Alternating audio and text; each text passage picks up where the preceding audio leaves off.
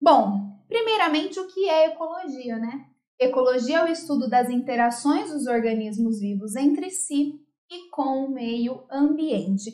A gente também fala disso quando a gente vai falar da biologia, né? Que a biologia nada mais é do que o estudo da vida. O estudo da vida quando a gente pensa no indivíduo, na célula e quando também a gente pensa nas mais diversas interações do indivíduo é, com o meio ambiente também. E isso está muito englobado na ecologia. E aí, pessoal, eu relembro que a gente começou falando, começou falando lá no, no nosso início é, de aula de reta final, que foi essa sucessão pela qual a gente tem que ir passando ao longo do nosso estudo para que a gente vá conseguindo subir os passos aí na complexidade do estudo da biologia. Até agora a gente estava falando da citologia, aquilo que acontece no nível de célula, né? Como é, que, como é que as células são formadas, como é que elas funcionam, como é que elas permitem a vida, e aí a gente chega no ponto, depois, não, não falamos aqui, mas é o base do estudo de vocês, depois o estudo de funcionamento do organismo, né, dos mais diversos sistemas.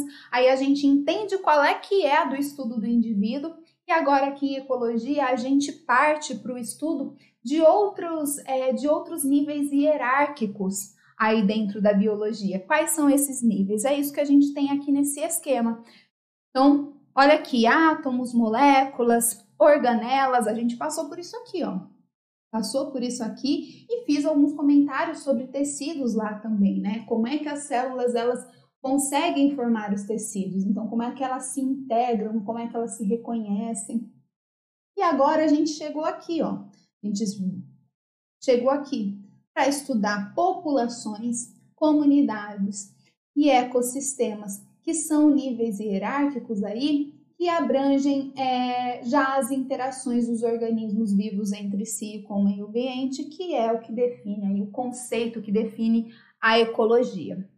Bom, esses organismos eles interagem entre si, eles interagem com o meio ambiente, principalmente, pessoal, através das relações alimentares, tá? Na natureza, todo organismo serve de alimento para outro. As relações alimentares elas são importantes. As reações as, as interações, perdão, alimentares, elas garantem a continuidade da vida, garantem renovação de ambientes, é, renovação mesmo da vida, de ciclo de nutrientes aí.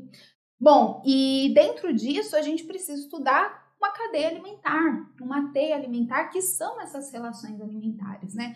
Olha aqui o conceito de cadeia e teia alimentar. Então, são relações alimentares que ocorrem entre seres vivos. Olha aqui, através da qual acontece a obtenção de energia e também a obtenção de matéria orgânica. A cadeia alimentar é uma sequência linear de alimentação quando a gente considera alguns seres vivos como por exemplo a gente considerar uma árvore que serve de alimento para um gado, que serve de alimento para, para uma onça, tá? Isso é uma linha, uma cadeia alimentar. Só que, gente, tem muito organismo, né, nesse ambiente. Tem muitos indivíduos, muitas populações, muitos grupos de seres vivos. E mais de um deles pode se alimentar do mesmo recurso. E aí a gente tem vários é, várias cadeias alimentares interagindo aí, que é o que a gente chama de teia alimentar, que aí já são relações alimentares mais complexas. Numa teia alimentar, um indivíduo ele pode ocupar uma posição quando a gente considera uma cadeia, outra posição quando a gente considera outra, mas enfim. Aí eu fecho esse slide inicial com essa tabela, com essa chamando atenção com essa com essa caixinha aqui, ó. Todos os organismos, eles são fonte de alimento na natureza. Por isso que a gente então vai começar a falar sobre isso através dessas relações alimentares.